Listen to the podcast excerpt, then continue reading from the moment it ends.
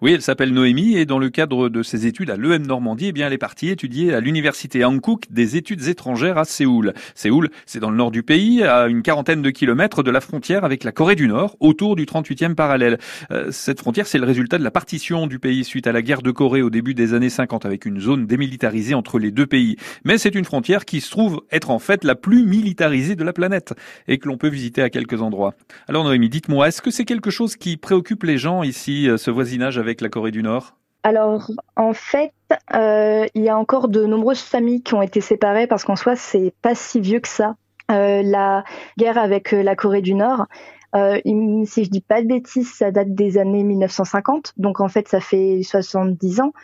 Donc, il y a encore certaines personnes âgées qui, pensent, qui en parlent et qui, ont toujours donc leur famille déchirée par ça. Je voudrais savoir, Noémie, pour, euh, pour conclure, euh, qu'est-ce que vous diriez à ceux qui nous écoutent aujourd'hui pour leur donner envie de peut-être euh, aller en vacances ou venir s'installer carrément, vivre en Corée du Sud?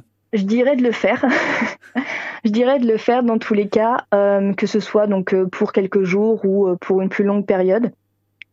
Bah pour l'expérience, pour le challenge, pour toute l'ouverture d'esprit que qu'on peut en tirer, pour les rencontres aussi qu'on va y faire pour la langue, pour la culture, et notamment, je pense que pour des Européens ou des Français s'y rendre, comme c'est une civilisation très différente de la nôtre, on va forcément apprendre quelque chose.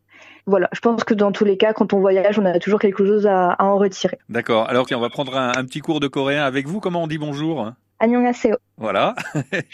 et, et, au revoir, comment ça se dit? Alors, il y a deux façons de le dire. Euh, donc, on reprend la particule annyeong et en fait, après, on rajoute euh, soit kieseo ou kaseyo en fonction de si on est la personne qui reste ou la personne qui part.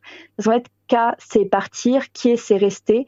Donc, si on part, on dit annyeong kieseo, donc rester en paix, en fait, littéralement, si on traduit. Et annyeongi kaseo, si on est euh, la personne qui reste. Donc moi, si je vous dis Anyonge Kieseo, c'est bon? J'ai tout bon? Exactement.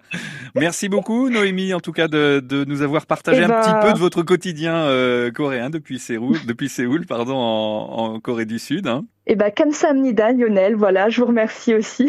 Franchement, faut que je note. Hein. Merci beaucoup Noémie, au revoir.